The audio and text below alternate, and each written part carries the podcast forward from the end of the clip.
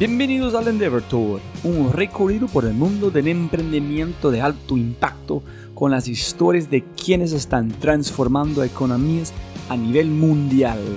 Este podcast es parte de una alianza conmigo, Robert G. Fry, y obvio, Endeavor, y mi podcast The Fry Show.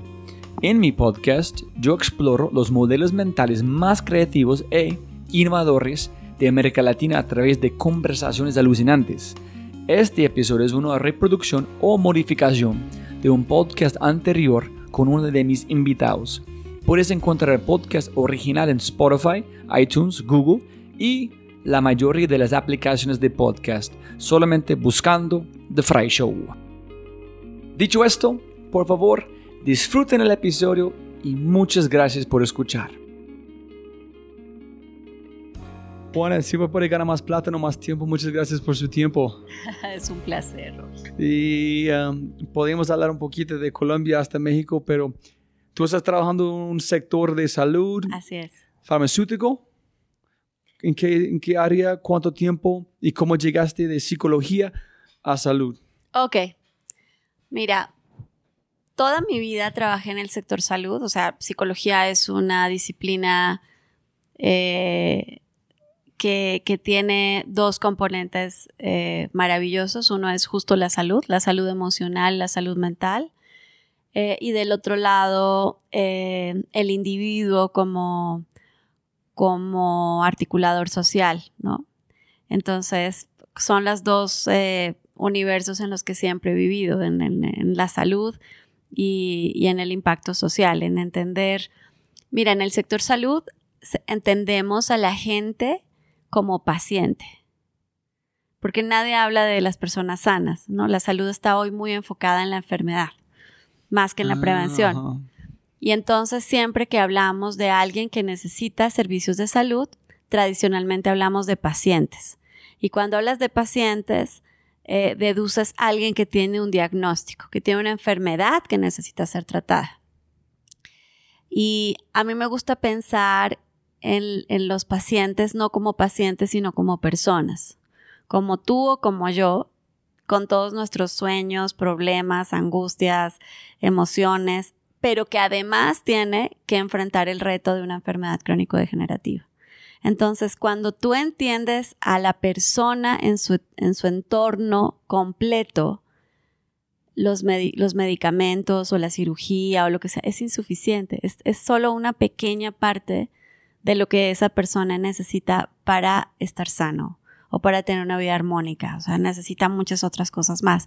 Pero bueno, ahorita te Esa es la parte que hablamos del poder de la palabra. Así es. Paciente ya da conectiva. Significa que tú tienes dolor y yo voy a tratar el dolor no la persona. Entonces, la palabra es una limitación que es posible, ¿no? Exacto. Y además consideras al paciente como un... Em, como alguien pasivo que solo recibe y no como alguien activo que tiene que empoderarse, que tiene que tener actitudes, conductas de autocuidado, que tiene que tomar decisiones, porque además los sistemas de salud no les gustan los pacientes empoderados, prefieren los pacientes pasivos que escuchan y reciben, no nada más, ¿no? Entonces, hay una, eh, un esfuerzo permanente de SOIN de, transformar el modelo de atención con el que hoy vemos a esas personas. Pero me, me, sí, pero me voy para atrás un poquito para Pero tiene que ser muy como un cronopio contra todo. ¿Cuál doctor quieren escuchar? ¿Qué tiene que escuchar? En ser más una conversación, menos de hablar. Ajá. Es, sí, no, vas en contra de mil cosas, pero, pero mira. Ok, ¿Y, ¿y por qué psicología? Alguien en su familia estudió, por qué decidiste hacer este, en qué estás imaginando en su cabeza, ok, voy a estudiar este y después voy a aplicarlo en esta forma. ¿Cómo fue su...? Mira, yo entré a la universidad cuando tenía 15 años, así que... Este, ¿En serio? Sí, en serio. Entonces, la verdad es que no tenía ninguno de esos planes, ¿no? Sería una mentira que te dijeran, no, mira, es que yo tuve muy claro en mi cabeza. Eso es como cuando le preguntan a un emprendedor, ¿cómo se te ocurrió la idea? Y, la gente quiere que uno cuente dos cosas, o que su abuelito murió de cáncer y que por eso se inspiró y quién sabe qué, y eso ya es un storytelling perfecto, o que se fue al Nevado del Toluca y estaba meditando y te cayó un rayo divino y en ese momento viste la luz. No, güey, eso no es así, o sea, pasa de otra manera. Pasa cuando estás en la tierra, en el campo, viendo cosas y como cuando te enamoras de alguien, ¿no? De pronto ves a alguien y dices, ¡Oh! No, este es el amor de mi vida y lo empiezas a sentir y te empiezas a acercar y te convences. Eh, así le pasa a los emprendedores sociales con los problemas, que de pronto un día dices, ¡Ah! me enamoré de este problema y quiero trabajar en ese problema el resto de mi vida, ¿no? Y entonces entre más estás ahí, más feliz eres. Y entonces eso es Con los problemas y todo. claro, claro, Porque, porque lo que te enamora es la oportunidad divina de, de actuar sobre ese problema, de, de, pensar soluciones para ese problema.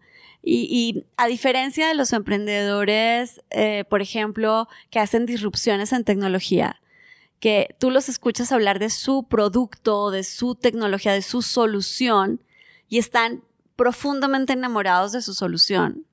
El emprendedor social está profundamente enamorado del problema. Entonces, si la solución hoy es A, pero mañana hay que cambiarla por la B, porque ya resolví esta parte y ahora hay que resolver esta otra, la solución es lo de menos, ¿no? O sea, lo que importa en realidad es el reto maravilloso de cambiarle la vida a las personas en un aspecto específico que fue lo que decidiste. Entonces, creo que, que estudié psicología y digo creo porque la verdad es que uno a los 15 años no tiene mucha idea de lo que va a hacer con su vida.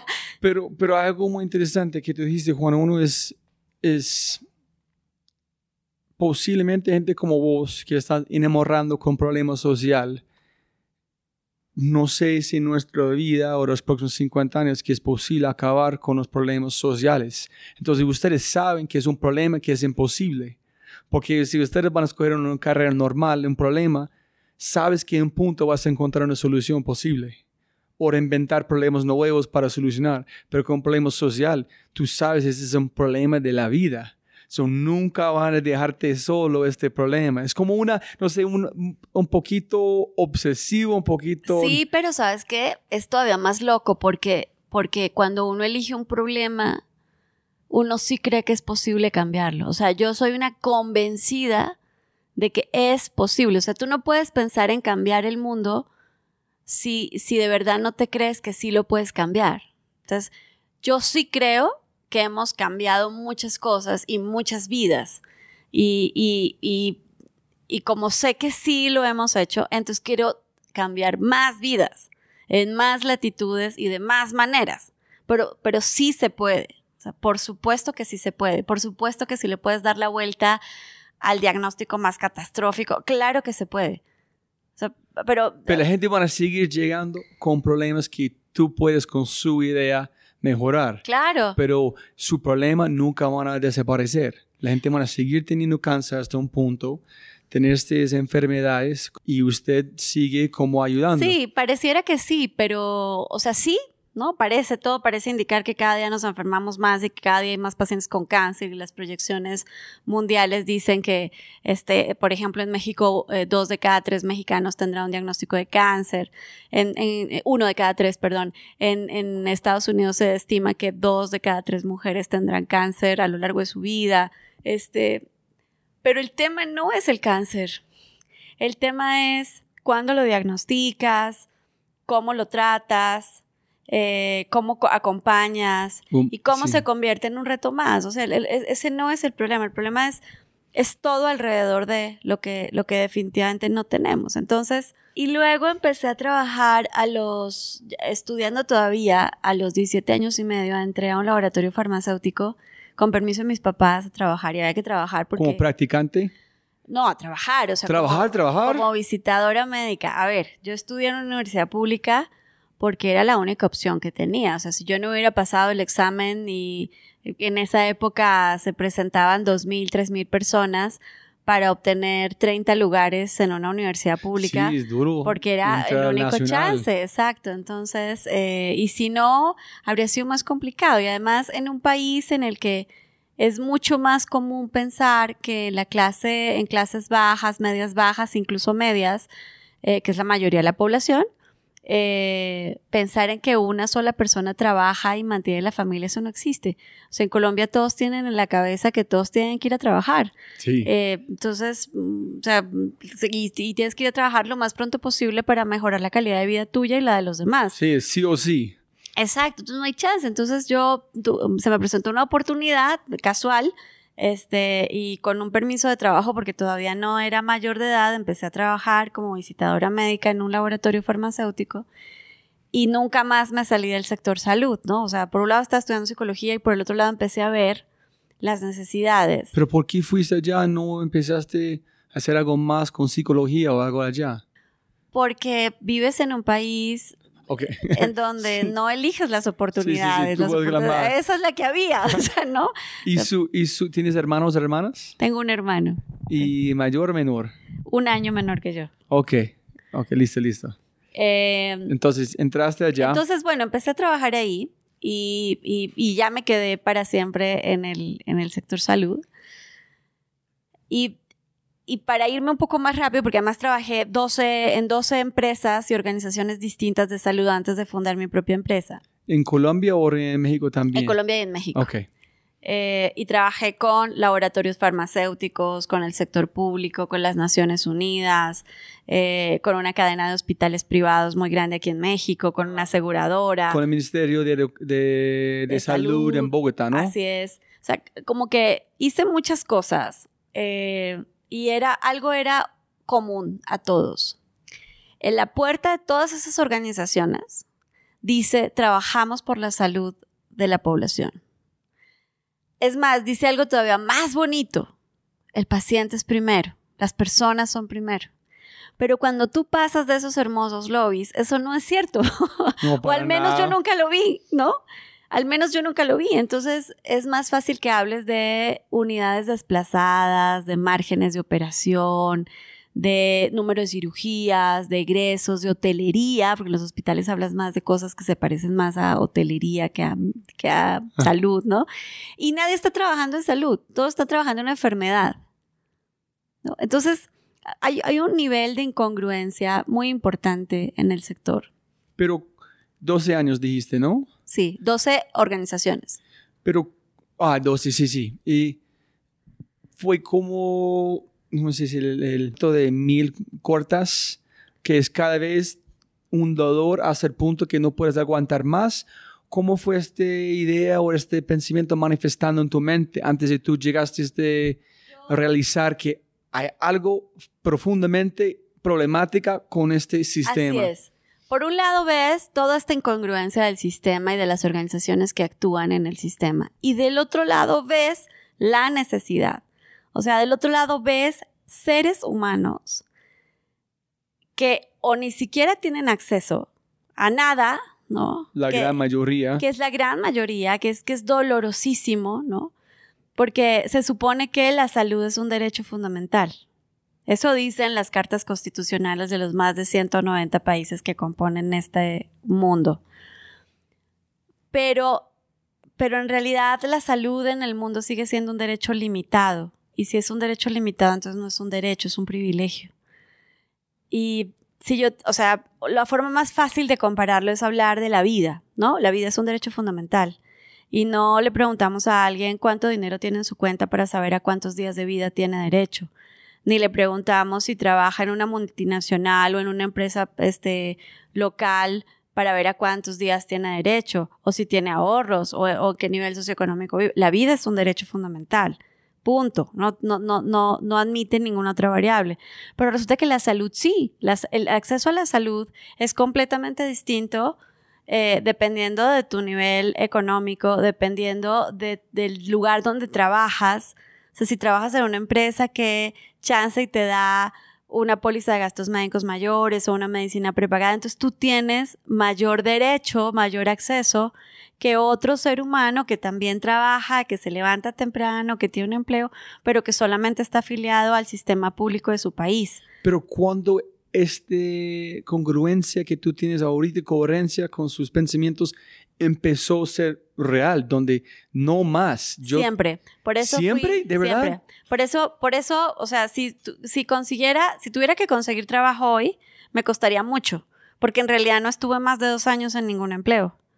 Eh, porque el, el nivel de incongruencia me confrontaba demasiado. Y entonces, en al menos la mitad de esas organizaciones en las que trabajé, yo propuse el modelo de SOIN, porque en realidad yo no quería montar una empresa. Yo quería hacer un modelo que atendiera de manera integral a los Ah, pacientes. so tú, so, cada vez en cada empresa dicen, oye, podemos Hagamos hacer este. esto. No, No, entonces pinba al exacto, otro, bus- exacto. desilusionado, buscando el otro. Exacto. Porque además, mira, si alguna de esas empresas enormes y, y millonarias me hubiera escuchado, en lugar de decirte que hoy hemos atendido 45 mil personas, seguramente eh, te, te estaría diciendo que atendimos 450 mil o 4 millones, porque habría sido más fácil y, y habrían más recursos. Eh, mi sueño no era de, de posesión empresarial, no era es que quiero montar una empresa que haga esto, era lo, lo que te decía al comienzo, era aquí hay un problema real eh, y, yo estoy enamorada de ese problema y resolverlo hace mucho sentido. No solo hace sentido social, también hace mucho sentido económico, porque un país sano es un país productivo.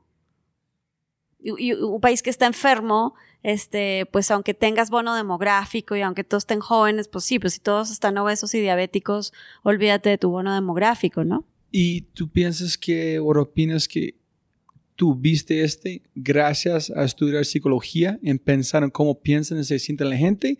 ¿O fue algo metido en su ADN gracias a sus padres? Porque tú fuiste capaz o eres capaz de ver esta cosa en el grupo, sigue normal como robots, tratando pacientes y no personas. Ay, me estás haciendo la pregunta de que si el huevo o la gallina, güey. O sea, no sé, no sé. Este, tal vez por eso estudié psicología también, ¿no? Eh, y, y tal vez porque estudié psicología vi esto, no lo sé. Eh, me aburren las soluciones lineales y puntuales. Y Ok, ya, limitadas ya. hay mucho aburrimiento ahí. Inquieta. ¿No? Entonces, eh, eh, no sé, en un trabajo normalmente, y entre más grandes son las organizaciones, más en un cuadrito estás y en ese cuadrito te dicen, bueno, tu chamba es venir de aquí a acá. Entonces tú vas y lo haces, es que sigue, ¿no? Bueno, pues más allá, va. Y bueno, ¿qué más? Acá, ya, ya no más, ahí no hagas más. Entonces, bueno, ya, entonces, ¿qué sigue? No. Eh, y la vida no puede ser solo, este, crecer y, y ser exitoso y ganar lana, porque la neta es que conozco mucha más gente rica, infeliz que feliz. Y conozco mucha más gente eh, famosa, fel- infeliz que feliz. En cambio, yo no conozco a nadie que haya dedicado su vida a ayudar y no sea profundamente feliz y profundamente libre, porque descubres que no necesitas, que necesitas muy poquito para ser feliz y para vivir, ¿no? Sí. O sea, te mostraba ahorita que arrancábamos la foto de un paciente que recibió ayer una noticia que a cualquiera aterraría y él se pone una corona de papel y dice, pues aquí estoy, ¿no? Y hay que seguir. Eh, ¿Qué problema mío puede ser más grande que su reto? Y su actitud es suficiente para aprender que pues hay que seguir, ¿sabes? Entonces, creo que tiene que ver con eso. ¿Y cuándo fue la masa crítica donde dijiste, no más? Si nadie va a escucharme, obviamente yo toca, yo tengo que hacerlo. Estaba muy aburrida. ¿Aburrido o frustrada? Eh, no, yo no, nunca estoy frustrada. Yo, yo me aburro, ¿no? ¿no? Yo no me frustro. Yo todo el tiempo, entonces yo- ¿Estás frustrado? No. no con todos. Eh, ¿Sabes cómo? La, la frustración se calma con acción. Cuando estás Ah, ac- sí. actuando, no te puedes frustrar porque estás actuando, ¿no? La, la frustración Mm, me- me- la siento más como, como stop. Como cuan- solo te puedes frustrar cuando te quedas quieto. Eso es- Ah, Y ahí ok, que te ok. quedas y piensas. Entonces, como yo no puedo porque además soy hiperactiva, entonces no hay manera de quedarse. hay una incapacidad física para frustrarse, creo, por suerte. Entonces, aburrí eh, y, y dije las cosas, o sea, yo quiero cambiar este problema, quiero actuar aquí. Y luego, eh, y la palabra emprendedor, innovación, disrupción, toda esa cosa que hoy es tan fashion, pues eso no- yo no lo conocía al menos, no tenía ni idea. Eh, Y entonces lo que hice fue empezar a buscar en el mundo qué cosas podían transformar eh, de manera radical la experiencia de las personas con cáncer. Hoy trabajo otras 13 enfermedades. Pero por cáncer fue la, su enfoque. Porque hay un volumen de pacientes muy importante en cáncer. O sea, en el mundo viven unos 36 millones de personas con cáncer. El, diagnóstico es creciente y, junto con las otras enfermedades que hoy tratamos, eh, hay características comunes. Em, son enfermedades que muchas de ellas no tienen cura. O sea, el cáncer hoy en algunos pacientes sí hay una, esperanza de cura o, de sobrevida. Digamos que es el tiempo que puedes vivir después del diagnóstico. Pero en otros como esclerosis múltiple o artritis reumatoide, el paciente no se va a curar y el paciente puede vivir, que esa es otra característica, puede vivir eh, años con la enfermedad y en la medida en que eh, los años pasan, la enfermedad avanza y el paciente va perdiendo calidad de vida y va perdiendo autonomía y entonces con esa autonomía, con esa pérdida de autonomía requiere mayor servicio y los sistemas de salud no están listos para eso. Y además otra característica tremenda de estas enfermedades es que son carísimas. Entonces, no solo limitan muchísimo el acceso de los pacientes a las medicinas, a los tratamientos, a los especialistas, sino que ponen en verdaderos apuros a los sistemas de salud. Porque hoy muchos sistemas de salud en, el mundo están quebrados a causa de, de los costos que representa tratar estas enfermedades también. Entonces, o sea, si querías elegir un problema enorme, ahí tienes un problema enorme. Entonces solamente fue obvio, a tener su experiencia, si arranco es acá. Exacto. Ok. Y vamos a saltar, que para el escuchando, no hay un hilo, es como muy enredado, pero mi, mi, mi padre es un psicólogo. Ajá. O, Ajá, psicoterapeuta. Ajá. Ah, sí, terapeuta. Gracias. Y él trató, él fue en Vietnam, entonces ayudó mucha gente de Irak en Vietnam. Sí. Y las historias que él escuchó, llegó a la casa a veces después de 15 horas de escuchar problemas de personas y puedes ver la energía de él, como en su profesión recibiendo todo el tiempo gente que van a morir. Tú estás escuchando los finales de las vidas de personas un título constantemente. Sí. ¿Cómo reciben esta energía y hacer la gira, pero de una forma positiva para tú no estás absorbiendo la negatividad. Mira, te voy a contar una escena que a mí me marcó y que no he contado nunca, fíjate, en una entrevista, pero me llevaste a ese uh. lugar. Nunca le he contado. Yo estaba trabajando en Colombia en una organización en la que eh, atendíamos pacientes con VIH y todavía era una época en la que la gente no quería ni hablarle a alguien que tenía VIH porque igual y chance y con el aliento se transmite o con la saliva se transmite y no los querían tocar y o sea, había como todavía mucho, todavía existe, pero, pero en esa época había mucho más eh, resistencia a un paciente VIH positivo.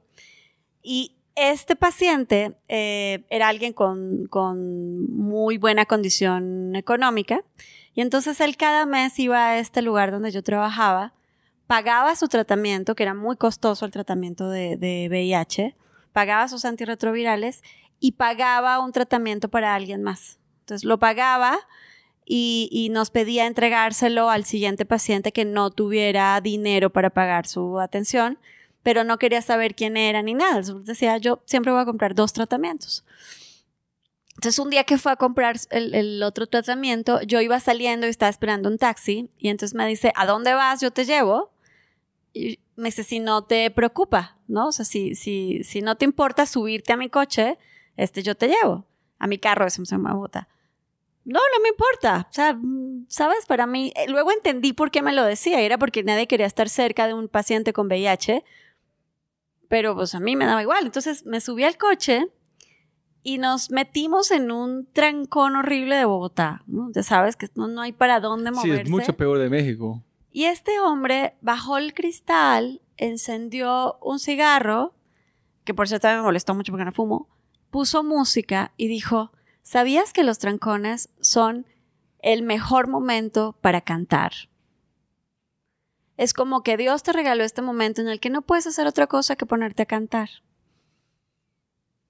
a ver, güey, tienes sida, te vas a morir. Neta, ¿no? Ustedes están platicando todo el tiempo hasta Todos este estábamos punto, en platicando silencio? mientras yo, sí, sí. Ok. Y entonces me empieza a contar de lo maravilloso que es tener certeza. Él me decía, Juana, ¿tú sabes cuándo te vas a morir? No, pues no tengo ni idea. Me dice, te podrías bajar del coche y tener un accidente ahorita. Y no supiste, no tuviste la oportunidad de prepararte. Yo sí. Yo pude saber que, que, que, o sea, al tener la certeza de la muerte, entonces supe a quién le quería pedir perdón, a quién le quería decir te amo, cómo quería vivir mi vida. Y el día que me muera, me voy a, a morir supremamente feliz y tranquilo, porque viví como tenía que hacerlo. Y yo dije, wow, la vida siempre tiene sentido. Y no importa, mira, en, el sector salud tú escuchas, no, mira, ya no hay nada que hacer por esa persona. ¿Cómo que no hay nada que hacer? Hay para hacer lo más importante, hacer que su vida se dignifique y valga la pena hasta el último día de su vida. Entonces es un momento sublime, Robbie, para aprender mil cosas. Los seres humanos somos tan complejos que solo entendemos el valor de la vida cuando tenemos enfrente la inminencia de la muerte. Entonces, entiendo que para la gente normal es una noticia difícil, dura, etc. Pero cuando tú acompañas a las personas, los puedes transformar en su mejor momento, ¿sabes? Suena loquísimo. No, no, no. Sí, sí. Después, eh, tratando a la persona y no su familia, pero esta persona, este cambio, puede ser mucho poder para uno mismo también. Claro. Porque es aprendiendo de los mejores expertos en cómo vivir en su momento de vivir. Exacto. So, ¿Qué maestro o qué maestra? Exactamente, es un privilegio. Entonces la gente me dice, oye, qué difícil trabajo. ¿Cuál? ¿Cuál? Es un enorme privilegio acompañar a la gente. Además, hoy parece que es una empresa, debían morir. No, no, no. A ver, gracias al cielo y a la medicina y hay el 75% de los pacientes tienen sobrevidas superiores de 5 años, 10 años o se curan, no en todas las enfermedades. Pero hay una experiencia de vida gigantesca ahí, enorme, o sea, más rica que, que inventarse el siguiente Facebook o lo que tú quieras. Es, algo eh, tremendamente profundo, ¿sabes? Sí, posiblemente suena raro. Es decir, la tú estás con las personas en el momento en que ellos están más viviendo. Exacto. Entonces, cuando la gente piensa en el momento de gente están muriendo, no, actualmente vivir, respirar, ver el mundo como es, presente con su familia, es el más que ellos han vivido en todo su tiempo. Exactamente. Entonces, lamentablemente no puedes ayudarle a todas las personas a encontrar ese momento porque, porque tiene que ver también con su historia, ¿no? Pero sí puedes hacer que sea este, más amable, ¿no? Eh, eh, te cuento do, dos historias rápidas de, de, de, esto mismo. Porque cuando yo escuché a ese hombre decía, claro, ¿cómo le hacemos? Está bien, todo el mundo está pensando en entregar las medicinas y todo eso es muy importante, muy importante. Pero ¿cómo le hacemos para armonizar es alrededor del, del, del, reto de enfrentar una enfermedad crónico-degenerativa no transmisible. Y tenemos que volver a esta palabra armonía. Ajá. Este tiene que hacer con la música, en todo lo que tú tienes arriba. Oh, ok, yo quiero saber qué es tu pasión sí, con sí, la sí, música. Sí. Y te voy a contar otra cosa ahora que okay, no le he contado y, a y nadie. la diferencia en sinfonía y armonía, porque son diferentes. Ok, ok. Exacto. Pero te cuento dos historias. Cuando recién arrancábamos el modelo de concierge. Ah, bueno, pero me, me regreso. Yo, yo dije, quiero encontrar cosas que transformen. Y empezaba el boom de la genética en, en, atención clínica. Entonces me encontré una prueba genética en Holanda de una mujer que es Laura Van Berry, me encantaba que además lo hubiera desarrollado una mujer, con otro este, super científico que es René Bernard. Y ellos habían descubierto una, o habían desarrollado una prueba genética que permitía identificar en pacientes con cáncer de mama, que además es el 20% de todos los casos de cáncer en el mundo, eh, esa prueba genética puede identificar qué pacientes necesitan quimioterapia de los pacientes que no la necesitan. Imagínate que después de una prueba genética, o sea, si ya le dijiste a una mujer tienes cáncer imagínate después de una prueba genética decirle, no te preocupes, no necesitas quimioterapia. Entonces, lo único que esas pacientes necesitan es una cirugía para la extracción del tumor, a veces necesitan algo de radioterapia, pero no necesitan quimio. Y lo, lo revolucionario de esa prueba es que el 55% de las pacientes con cáncer de mama en etapas tempranas no necesitan quimioterapia. ¿En qué, fue, en qué año descubriste este? Eso fue el 2009. recién. ¿Antes de arrancar Soin o después? Recién, en el mismo año. La, lo empezó a funcionar en junio del 2009. Entonces trajimos esa prueba a México y empezamos a hablar con los médicos y era muy divertido porque los médicos me decían, Juana, yo no creo en eso. Entonces yo le decía, no, doctor, si no es religión, no tiene que creer, es ciencia, tiene que leer.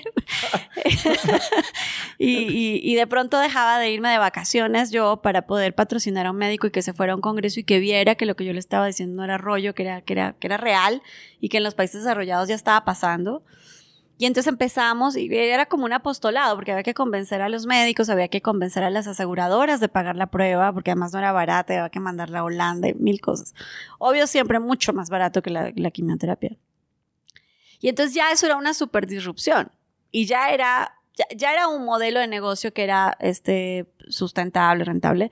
¿Cómo complicado fue traerlo a, a, México en ese momento? Muy complicado. O sea, la primera vez que vendí, en un año entero vendí una prueba y además no me la pagaron. Y el segundo año tres y así, este, porque, porque estás hablando de algo que, que a punto que en México brujería, ¿no? Imagínate, ¿no? Este, y además, el sector salud, a diferencia de lo que la gente piensa, es un sector muy resistente a la innovación, con muchas barreras de entrada, o sea, tienes que demostrar muchas cosas. Eh, hay, mucho de razón en eso también. El, médico pues no puede porque sí experimentar con, el paciente, pero también porque hay muchos intereses creados alrededor de, los pacientes, ¿no? Hay intereses económicos, este, a veces estamos buscando el medicamentos, perdón, a veces estamos buscando pacientes para los medicamentos pacientes para los tratamientos en lugar de estar buscando la mejor alternativa para cada paciente, ¿no? O sea, cambia un poco el, dónde, qué pones en el centro, ¿no? Eh, y hace 10 años en este país nadie hablaba del paciente en el centro. Hoy todo el mundo dice el paciente en el centro y lo ponen en unos espectaculares gigantes. Y yo digo, algo estamos haciendo, ¿no? Algo, algo, algo, algo estamos haciendo, ¿no? Eh, entonces, eh, empecé con genética y, muy rápido me di cuenta que incluso en la paciente que la buena noticia era que no necesitaba quimio, eh, luego me preguntaban, oye, ¿ya te pagaron el estudio en la aseguradora? Porque era como, además decirles, no se preocupen que me lo van a pagar. Y ellos decían, ¿en serio? Y yo decía, pues yo creo que sí. y entonces, ahí decía, entonces, ni el médico creía que la aseguradora fuera a pagar una prueba genética. Entonces, tú estás imaginando, este fue en Francia, este... Eh, Holanda. A Holanda. Tú estás trayendo como el oro con la luz y toda la gente alrededor. Gracias, Juana, gracias. no, no, no, así no funcionaba. ¿No? no, no, no. Este... Y luego eh, me di cuenta muy rápido que si bien sí cambiabas, que la genética sí es súper disruptiva y cambia eh, el, el, pronóstico de las personas, en fin, porque sin esa prueba genética, esas pacientes habrían recibido quimioterapia, una quimioterapia innecesaria, tóxica, que no les iba a ayudar, en fin. En México eh, se diagnostica cáncer eh, con más frecuencia eh, casi 10 años antes de la vida de las mujeres. Eh, y eso es muy raro. O sea, normalmente el, cáncer de mama está más asociado a la etapa de, de, posmenopausia en las mujeres, pero en México tenemos pacientes de 27 años, de 30 años con cáncer de mama. Y entonces una de las consecuencias de la quimioterapia con mucha frecuencia es la infertilidad. Entonces imagínate una mujer que quiere tener familia, pero que tiene cáncer y recibió quimio, y ya no va a poder, este, a una paciente que le pudimos decir después de un estudio genético, no necesitas quimio, tu vida va a continuar, ¿no? Ah. Entonces, pero no era suficiente y empecé a ver que, que eh, tenían desde necesidades de trámites administrativos de todos los días, eh, hasta preguntas, apoyo de soporte, que cómo, cómo asumo mejor esta enfermedad, eh, pasando por otro tipo de necesidades de acceso, de, atención. Y para todo tenían que ir al hospital. Y cuando un paciente para todo tiene que ir al hospital, ese servicio de salud es carísimo, ¿no? Porque todo pasa en el hospital. Y, todo está centrado, todo, todo el sistema de salud habla de enfermedad y todo está alrededor de los hospitales. Y, y lo que tienes que hablar es de salud y cómo todo debe estar al alcance del paciente y el paciente debe ir al hospital solo cuando es estrictamente necesario. Y mientras te hablo ya sabes que, que el modelo pisa muchos callos de, intereses económicos, porque pues, o sea, ¿cómo? ¿No vamos a vender toda la quimio que quisiéramos vender? ¿Cómo? ¿No vamos a atender a todos los pacientes en los hospitales todos los días, cama que pudiéramos facturar? Pero si no es necesario, ¿no? Entonces, ay, empiezas a pisar muchos callos y muchos intereses y entonces así nació el servicio de concierge. El servicio de concierge nace como una asistente mía, era la asistente de la empresa, de, de nuestra mini empresa que tenía, mi, mi, hermano me ayudaba en ese todo, entonces. Pero todo arrancó con ese de, de no necesitar quimio. Todo empezó con, con la intención de traer cosas innovadoras que hicieran más fácil el, el proceso del paciente, que le dieran okay, herramientas okay, okay. a los médicos. Eso ¿no? no fue muy específico, solamente la idea muy Exacto, general. y empezar a buscar cosas alrededor de eso eh, y, ahí me di cuenta de que no era, que era tremendamente insuficiente. Y entonces el servicio de concierge, que es el modelo en el que acompañamos, nació con nuestra asistente, a la que yo le decía, oye, ayúdale a hacer los trámites a la, paciente, ¿no? Espérate, yo le hablo a fulanito y le digo qué chance hay, por favor, me... y así, ¿no? Entonces empezamos a entender que había otras necesidades y yo hablaba mucho con esos pacientes y empecé a descubrir cosas más tristes por ejemplo, el 50% de las pacientes con cáncer son abandonadas por sus parejas durante o después del tratamiento. ¿En serio? En serio. ¿Mujeres? Mujeres. Ok. 8 de cada 10, 8 de cada 10 mujeres con esclerosis múltiple son abandonadas por sus parejas después del diagnóstico. Entonces, si tú le preguntas a esas pacientes qué les duele más, si la enfermedad o el abandono. No, es obvio. El abandono. Y entonces, mm. ¿cómo le haces para trabajar con esas familias para que no se rompan? Porque el cáncer o, o estas enfermedades no solo eh, le, le, afectan al paciente, son tan fuertes, son tan poderosas, que el diagnóstico lo recibe el paciente, la pareja, los hijos, la economía, su trabajo, la comunidad, ¿no? Eh, y es, eh, y, y, si solo trabajas en el paciente de la medicina, estás haciendo muy poquito.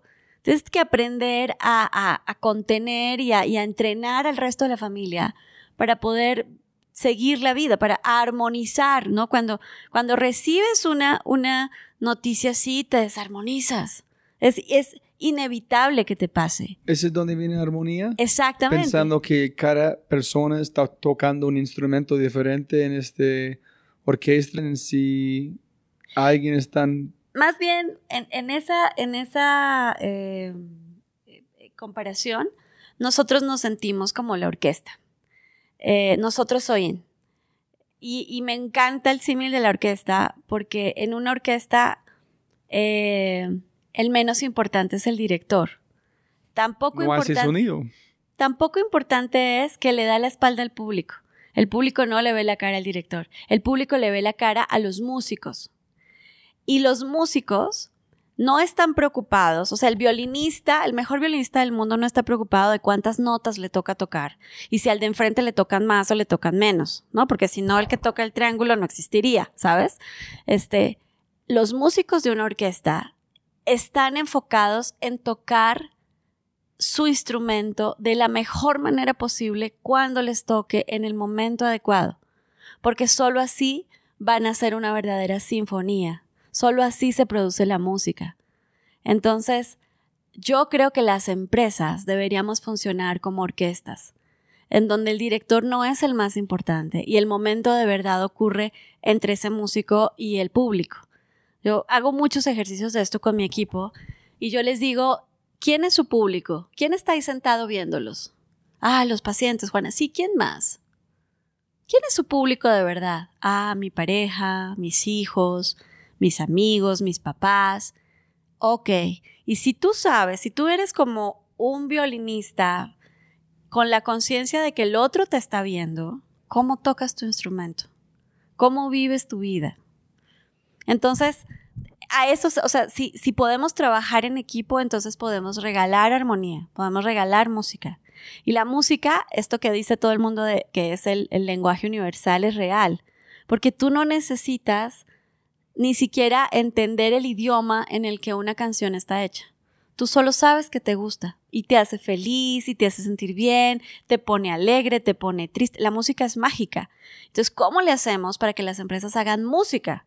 Y, esa experiencia de nuestro paciente, en este caso, de esa familia, sea armónica.